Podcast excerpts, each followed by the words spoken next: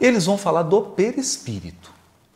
Então, então agora não estou falando de corpo físico mais, porque o fluido vital está ligado ao corpo físico, mantém a vitalidade do corpo físico, mantém o funcionamento do corpo físico e a comunicação entre todas as partes do corpo.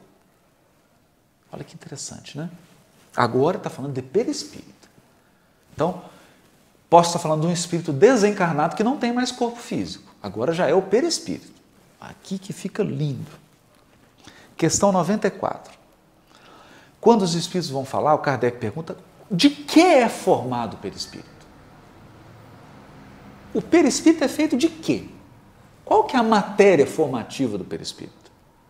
E os espíritos respondem: do fluido universal de cada globo.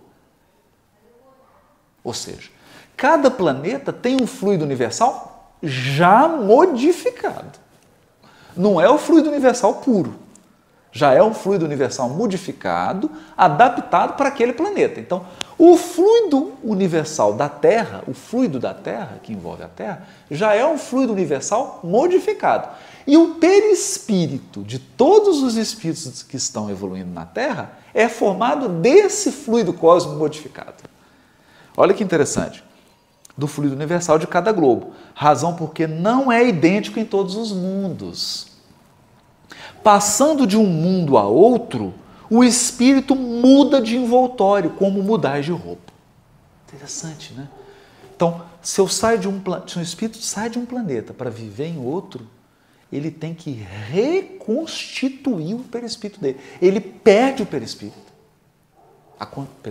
Fica um, um campo, corpo mental.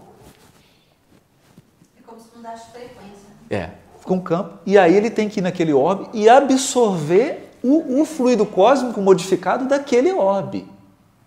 É bonito isso, porque o Emmanuel vai dizer, por exemplo, na Terra, né? Jesus e, seu, e, os espíritos puros, a comunidade de espíritos puros que cooperam com ele na formação e na manutenção do globo, é, criaram uma modificação que dá ao fluido da Terra, então, que é única, né? Que é única é uma obra de arte. Então, toda a base fluídica da Terra é um fluido universal modificado, eles modificam isso e aqui passa a ser a matéria de base para todos os fluidos da Terra, inclusive todos os perispíritos, de todos os espíritos. Não é só de espírito inferior, inclusive os espíritos, o mais evoluído espírito da Terra, que está ainda na Terra, o perispírito dele é formado desse fluido. Isso é maravilhoso, né? Aí, é, o Kardec vai. Uma questão básica, né, que é a 150A, ele pergunta sobre a individualidade. Como é que o espírito. Como é que ele mostra a sua individualidade?